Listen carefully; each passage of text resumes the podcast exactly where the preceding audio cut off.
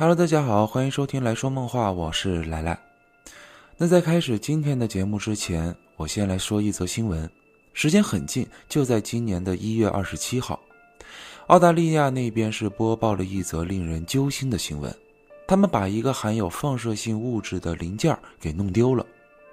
那个零件是一个用来监测铁矿石密度仪器的组件之一，在一月十二号。该仪器结束检测作业后就被拆解，并通过卡车运出澳大利亚纽曼的利托矿井。一月十六号，卡车抵达帕斯，但当时工作人员并没有立即检查车内的仪器状况，一直是拖到了一月二十五号才开箱查看。然而此时却发现最重要以及最致命的零件已经丢失。那个零件非常小，是一个高约八毫米、直径只有六毫米的小胶囊容器，可那里面装着的却是铯幺三七。在这里啊，我先简单介绍一下关于辐射剂量的单位，那就是毫西弗。根据国际放射防护委员会的标准，正常人每年接受的辐射剂量总和不应该超过一毫西弗。如果单次辐射剂量超过一百毫西弗，那就会增加四点八的患癌概率。那那颗被澳大利亚弄丢的小胶囊会带来怎样的危害呢？虽说它不足一枚硬币大小，可如果当人体靠近时，就等同于每小时会向人体释放出相当于十次 X 射线的辐射量。接下来就是大海捞针一般的寻找。因为目前能够确认的就是小胶囊绝对是丢失在了运输的公路上。那那段公路是有多长呢？全长约有一千四百公里。从十六号抵达一直到二十五号才被发现丢失，这期间已经过去九天，而且还不清楚具体是在哪个路段就颠簸出去的，所以丢失的时间至少已经超过十天。澳大利亚政府也是紧急发出警告，告诫民众，一旦发现可疑物品，必须保持距离在五米以上，因为如果近距离靠近那颗小胶囊，那将会导致皮肤灼伤以及放射病和癌症。如果在二点五米以内长时间接触的话，那就有可能会致死，后果相当严重。随后，澳大利亚相关部门立即展开搜索，然而也非常幸运地给找到了。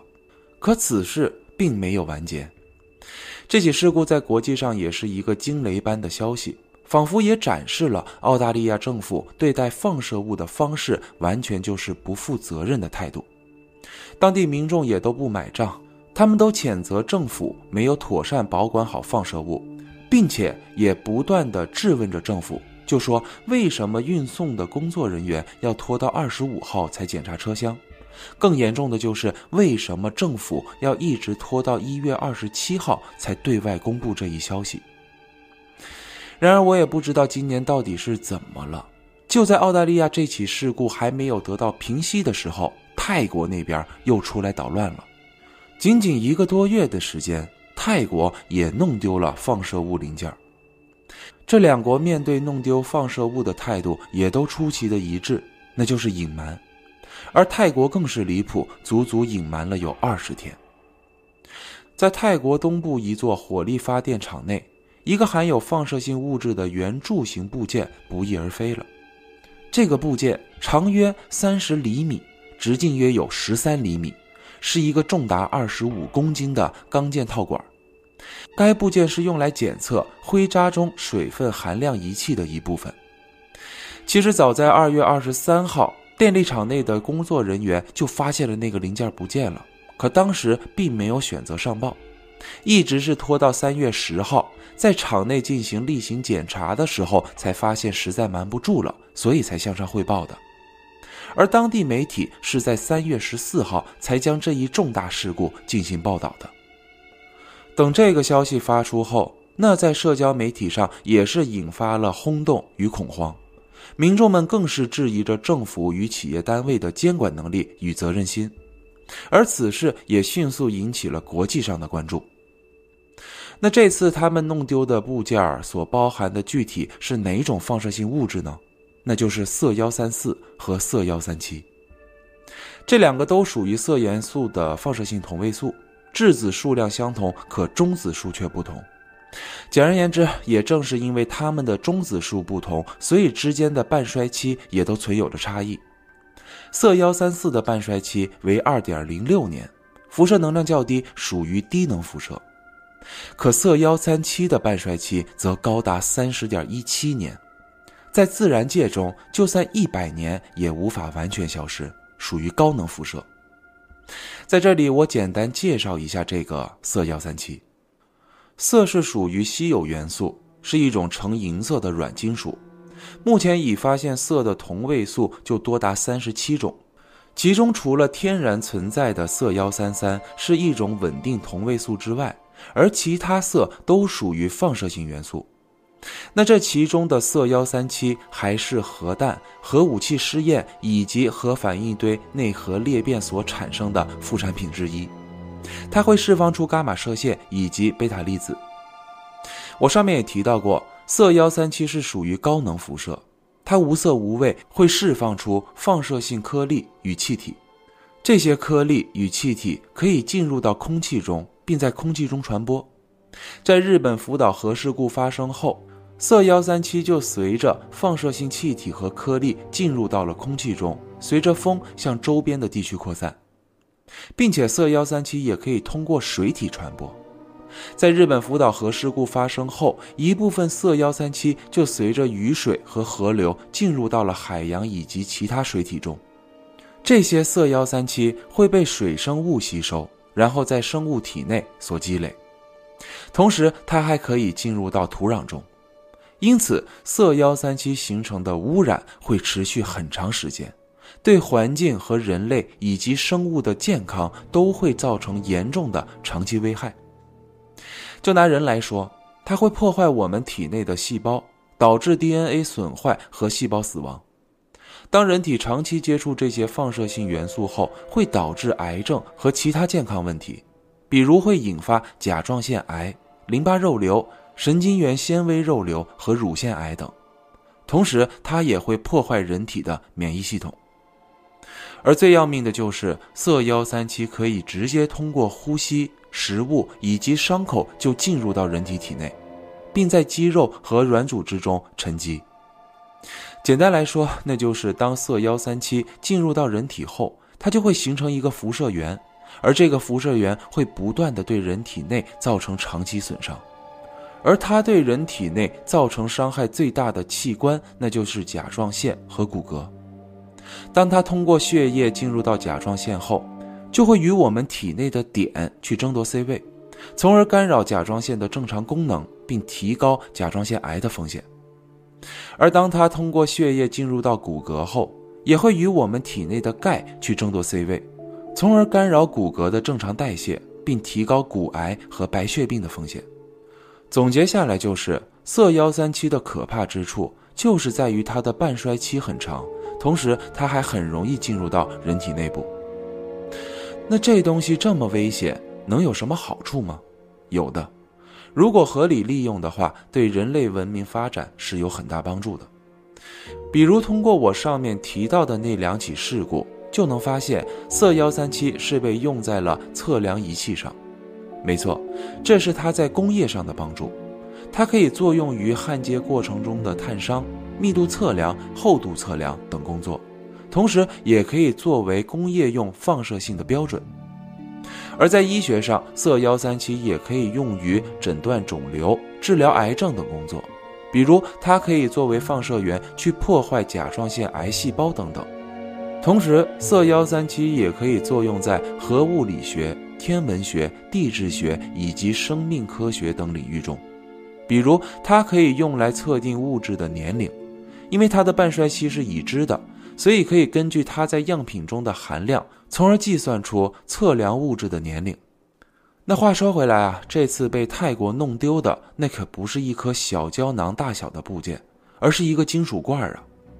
如果说有人把那个罐子带在身上，那在接下来的几秒内，身体就会接收到超过十毫西弗的辐射剂量。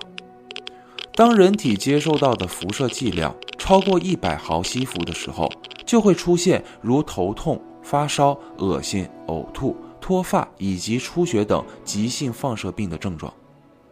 而等超过一千毫西弗的时候，就会导致骨骼损伤、免疫力衰竭、细菌感染以及出血等严重并发症，甚至是死亡。如果超过一万毫西弗时，那就会导致人体神经系损伤、昏迷、休克、呼吸衰竭，甚至是心脏骤停等致命后果。那到最后，泰国那边找到了吗？找是找到了，可情况却非常不乐观。就在三月十九号期间，泰国就报道称，相关人员是在巴真府的一座冶炼厂的熔炉内探测到了铯幺三七的信号。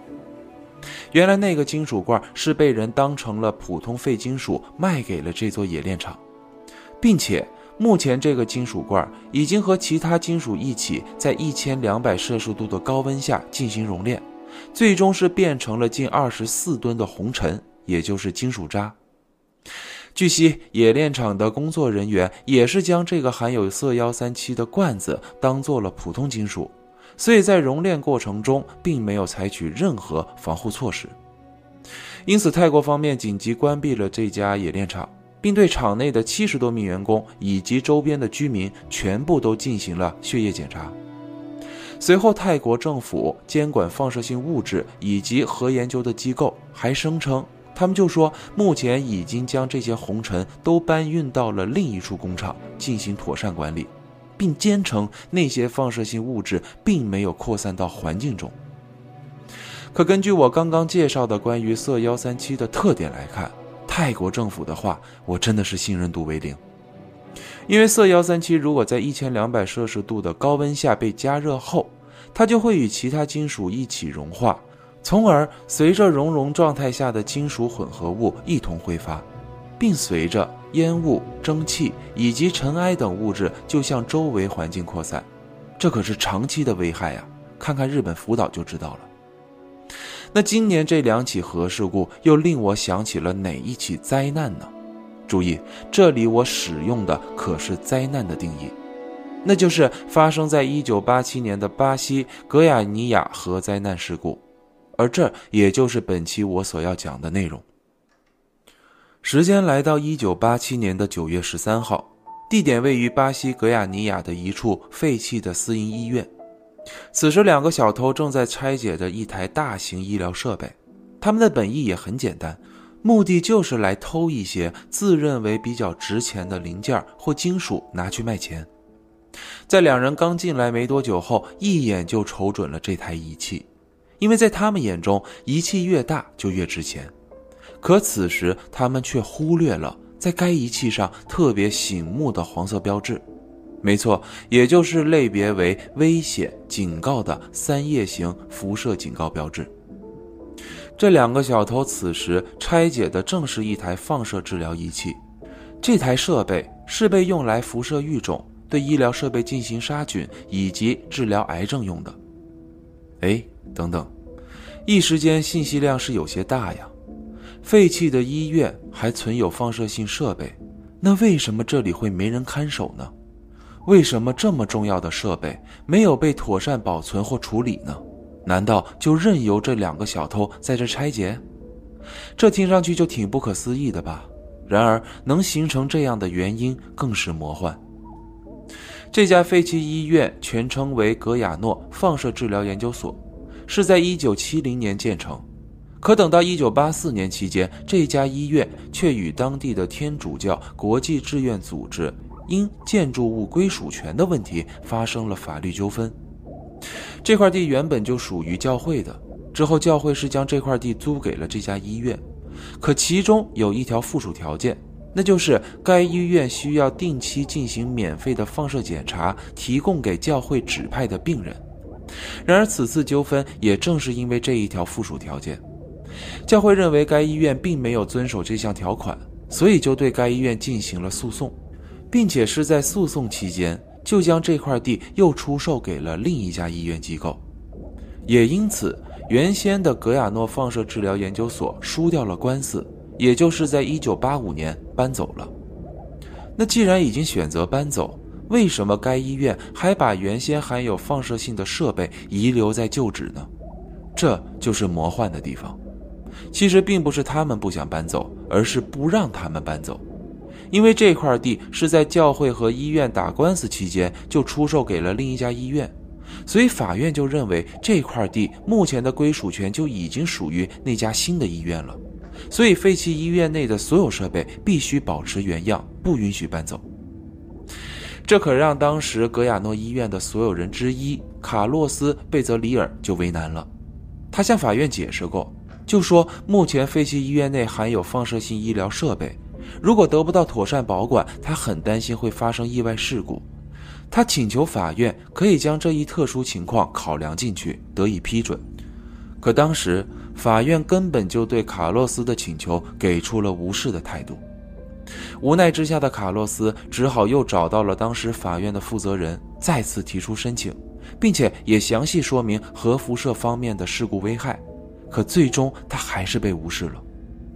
愤怒之下的卡洛斯是直接就对着那个负责人提出了警告，他就说：“如果那里发生了什么事故，你们医院必须承担所有责任。”那医院那边当然是不想承担什么责任了，所以这才将此事又向上汇报了过去。可令人大失所望的却是，当时那位上级领导也是选择了无视。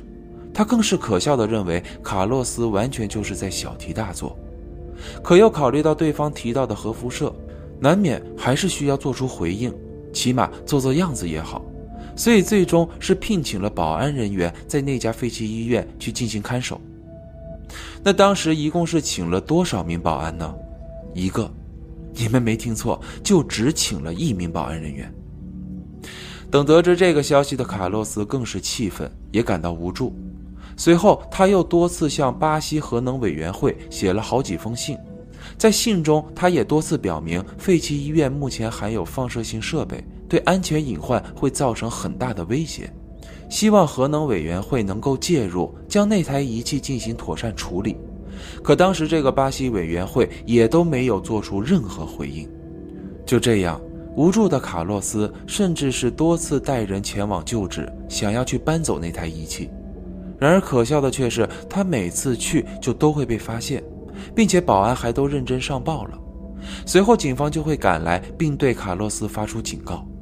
即使是卡洛斯当时一再对警方明确表明那里存有放射性医疗设备，可警方也是选择无视，只是对他说：“目前这块地已经归属于社会保障与援助研究所所有。”如果卡洛斯继续闯入该领域，并试图私自移动设备的话，那将会被指控盗窃、扰乱公务等罪证。卡洛斯最后一次被警告的时间是在1987年的5月4号。然而，在过了短短四个月后，这家废弃医院就遇到了两个无知的小偷，而这一次，那个保安却什么都没有发现，就这么让那两个小偷大摇大摆地走了进去。而这也就回到了我一开始讲的内容。两个小偷，一个是叫罗伯特·阿尔维斯，另一个叫瓦格纳·佩雷拉。这两个人谁也不清楚此时眼前这台仪器的运作原理，可他们坚信在仪器内部一定存有什么核心部件。于是两人就像剥洋葱一样，一层一层地拆解着仪器。最终，他们是带走了一部分零件。这其中就包括了该仪器的核心部位，那是一个圆柱形的部件，非常沉，表面呈一种闪闪发亮的材质，这样两人更加明确，在这个部件里面绝对存有非常稀有的金属。这东西这么重，一个人根本就抬不动，这次可真是要发财了。可此时两个小偷谁都没有想到，他们带走的是即将差点毁灭整个巴西的魔盒。接着，两人就推着手推车，又是大摇大摆地离开了那家废弃医院。等走了八百米不到的时候，他们就来到了罗伯特的家。两人合力将那个圆柱形零件搬到院子里，接着两人就对着那个零件尝试了很多种拆解方式，一直是忙到了晚上。瓦格纳当时觉得有些累了，于是就决定回家。他家距离罗伯特的家也很近，不到两百米。可接下来当天夜里，这两个人就都产生了呕吐症状。可当时他们谁都没有去理会，更加不知道这是由伽马射线所引起的。他们只是觉得自己一定是吃了什么不干净的东西。等到隔天，先是瓦格纳发现自己呕吐的症状越来越严重，随之而来的还有腹泻、头痛等症状。接下来，他的左手就肿了起来，就像被火烧了一样。他的手臂上满是水泡，有的地方已经出现了溃烂的情况。这下子把瓦格纳给吓得，赶紧就前往了医院去就诊。可这一次，医生并没有给出准确的诊断。只是根据皮肤过敏，就给他开了几盒药，让他回家吃药去观察了。那再来说说罗伯特那边，其实就在瓦格纳前往医院的前一天夜里，罗伯特也出现了同样的症状，并且还要比瓦格纳严重的多。他的手臂是直接从溃烂开始的，可他还是没有去理会，而就是一门心思的专注于拆解那个圆柱形的零件。之后是又经过了两天，最终他终于是从零件里取出了一个胶状型的金属物体。那个金属物外表很坚硬，也很有质感，长约二十八毫米，直径为五十一毫米，是由铅和钢制成的多层金属胶囊，其中里面还包含着钨合金。可此时罗伯特却不知道。就在这个金属物体里，还装有九十三克的高度放射性氯化铯。时间来到九月十六号，罗伯特终于是在那个金属物体上撬开了一道约三公分的口子。他当时用螺丝刀伸进去搅了好几下，随后就从里面带出了一些银白色的颗粒物。接着，他还用手将那些颗粒揉成粉末。然而他却发现这些颗粒非常奇特。被揉成粉末后，居然还会发出幽幽的蓝光。他甚至还用火柴想去点燃那些粉末，然而却没有什么反应。此时看着自己费了这么大的劲才取出的东西，竟是一些不知名的颗粒，这让罗伯特很是失望。于是他就将眼前这些废铁卖给了距离自己家不到四百米的废品站。可从这里开始，就彻底乱了套了。就这么说吧，原本通往冥界的大门还虚掩着，而此时却被彻底打开了。废品站的老板德威尔在收到废品后，就让厂里的两个助手开始对这些废品进行拆解和分类。然而，当助手们拆解的时候，就发现，在那个金属物体内散落出了一些颗粒。他们和罗伯特一开始的操作一样，也是将那些颗粒揉成粉末后，就发现那些粉末居然还会发光。两人还将一些粉末涂抹在了手臂上，然后他们就将这一发现告诉了老板德威尔。德威尔在看到后也很是惊奇，于是他还取出了一些粉末，并带回家去向家人们展示。当家人们看到后，更是感到惊喜，都觉得这东西太独特了。在接下来的几天里，德威尔更是邀请着亲朋好友。就来到自己的废品厂，一同参观了那些神奇的颗粒物。此时，两名员工是在金属物体内一共取出了十九点二六克的颗粒物。老板德威尔更是将这些颗粒物分成了好几份，并慷慨大方的就分发给了亲朋好友们。其中一位好友家里面是开农场的。在他收到这些颗粒物后，更是奇思妙想的，就将这些粉末溶在水里，形成染料，并涂抹在了五只猪的身上。他想借此营销，就宣称自家农场能够培育出会发蓝光的猪，从而达到增益的噱头。与此同时，德威尔的妻子玛利亚却出现了呕吐、腹泻、浑身乏力等症状。可遗憾的却是，这会儿的玛利亚却只以为自己是感冒了，所以并没有理会。紧接着，在九月二十五号这一天，废品站的两名员工是将所有的颗粒物都取了出来。也就是在这一天，德威尔就将收来的这些废品分好类，就又卖给了距离自己约一点四公里外的另一家废品站。在这期间，德威尔的弟弟奥德森也是取走了一些颗粒物，并带回家。然而，他这个弟弟更是出奇的，把这些颗粒揉成粉末之后，还撒在了自家的地上。在黑夜中，家中地面发出幽幽蓝光，显得非常梦幻。当时，他六岁大的女儿莱德更是被这些蓝色光芒所吸引。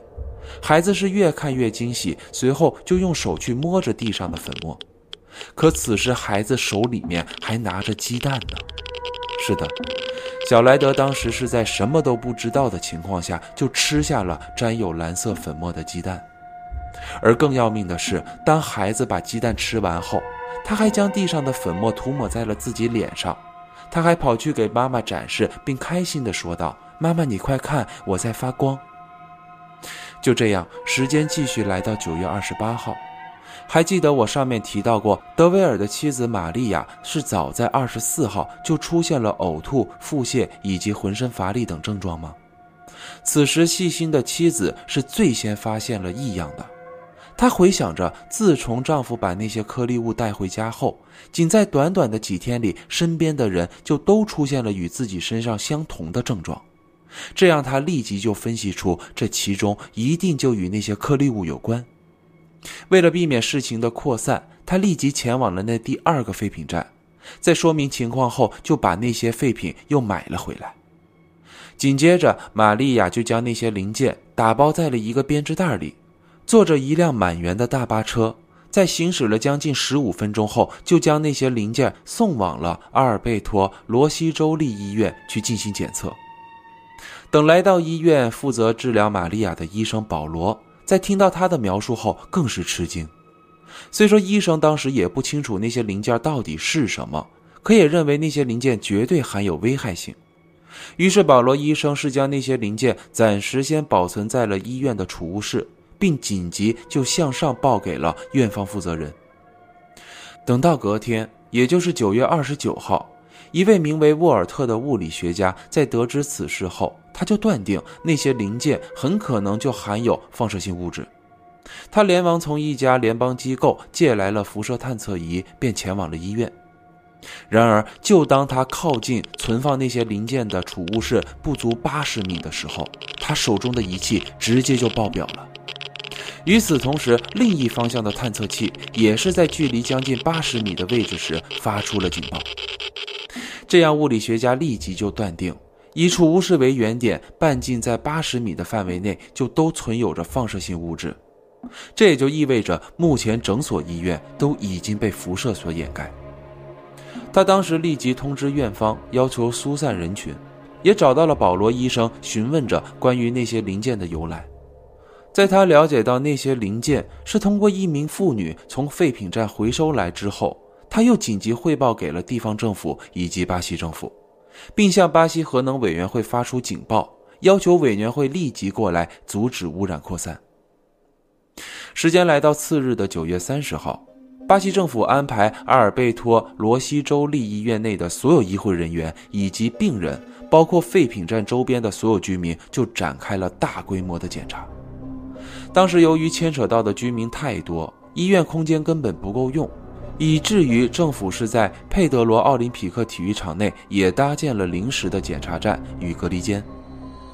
那当时是有多少居民被牵扯到了呢？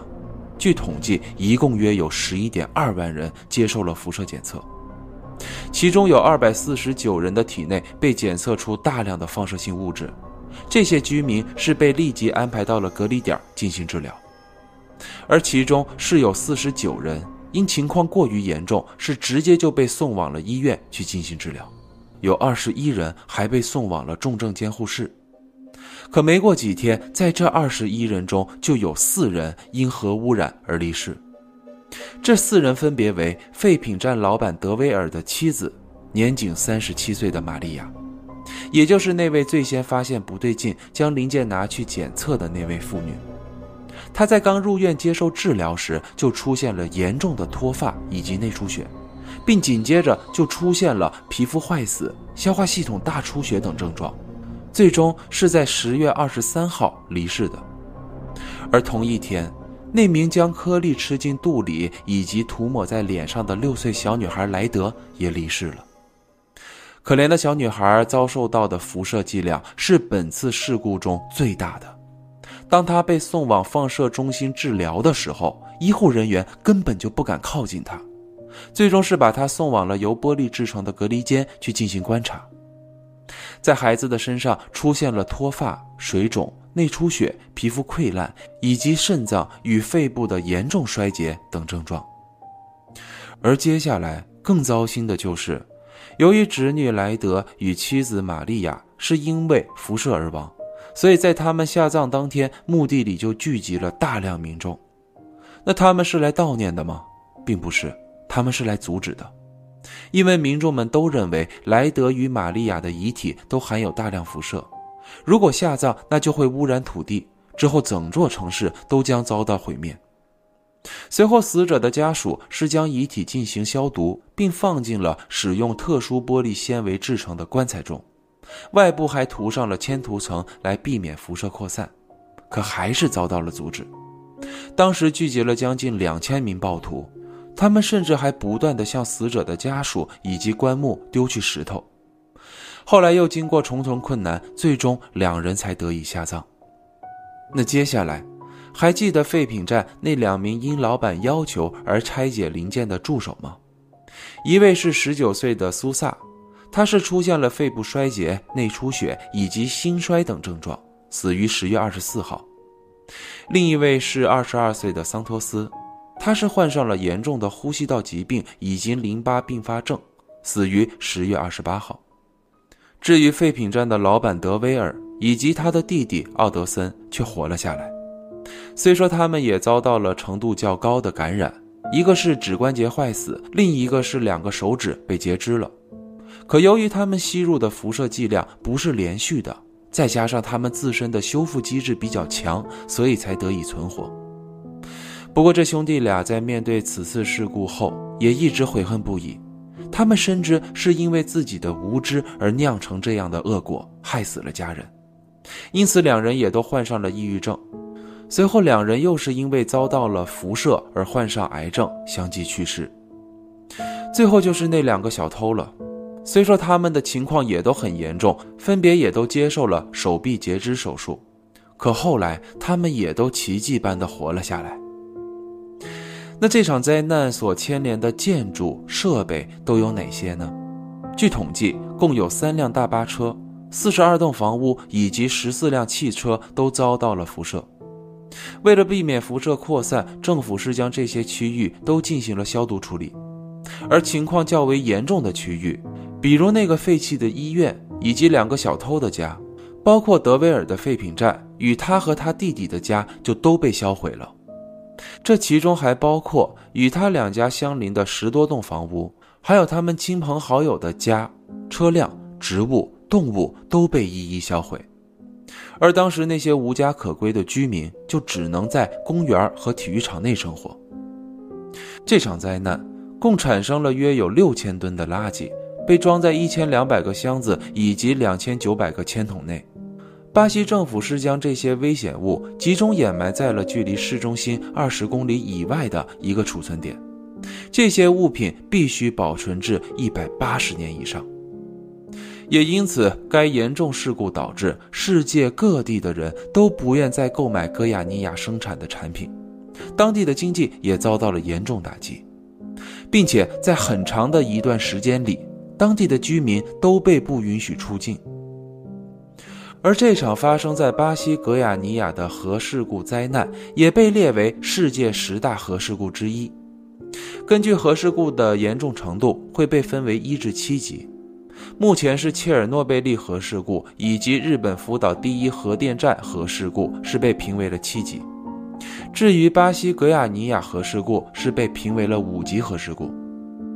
虽说此次事故让巴西政府付出了惨痛的代价，可这其中还存有着非常讽刺的处理结果。就在这场核事故的九年后，也就是一九九六年的二月份期间。原先那个废弃医院的三名负责人以及两名医生是被判了刑事过失罪，判处三年零两个月的监禁，同时他们还需要每人支付十万雷亚尔，也就是约十四万人民币作为补偿金。这其中就包括当时求爷爷告奶奶却多次遭到无视拒绝的卡洛斯·贝泽里尔。至于巴西核能委员会是只被判定为工作疏忽，是被罚了将近七十万美元，赔偿给受害者以及受害者家属，并承诺对受害者以及受害者的后代进行免费的医疗以及心理疏导。那那两个小偷呢？他们没有遭到任何指控，甚至是成为了受害者。那那个法院呢？难道就不应该追责了吗？哼，以上我说的就都是法院判的。巴西格亚尼亚核事故灾难给人类深深的上了一课，这其中包括对放射性物质的监管、保存、认知、教育等等，让人类在核灾难中吸取着教训。可这样的结尾显然已经得不到2023年的认可，因为此时在我们这颗满目疮痍的星球上，有一个面积只有37.8万平方千米的小岛正在改变着海洋的颜色。那好了，感谢大家收听本期节目。如果你还对这个世界充满好奇的话，就请关注我。我们下期再见。